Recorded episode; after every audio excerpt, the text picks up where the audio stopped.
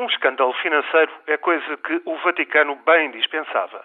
Mas agora é público que o Banco do Vaticano, o chamado Instituto para as Obras Religiosas, está sob investigação.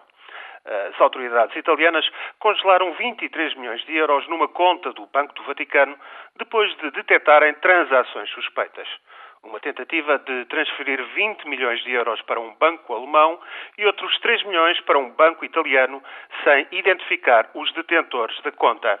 Um crime de omissão muito grave.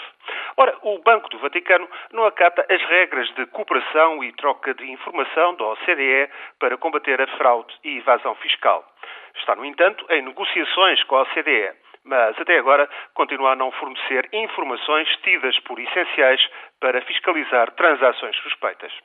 Acontece ainda que o Banco do Vaticano não publicita as suas contas, embora se estime que tenha ativos na ordem dos 5 mil milhões de euros.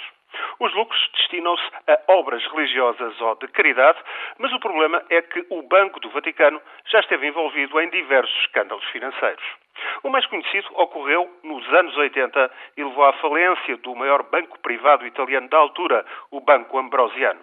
O Vaticano era o maior acionista do Banco Ambrosiano, que tinha, por sua vez, ligações à máfia e outras organizações secretas e criminosas.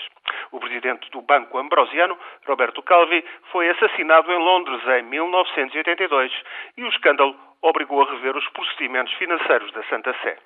Apesar disso, ocorreram novas ilegalidades nos anos 90 e só acordos com as autoridades italianas e outras instituições financeiras evitaram males maiores.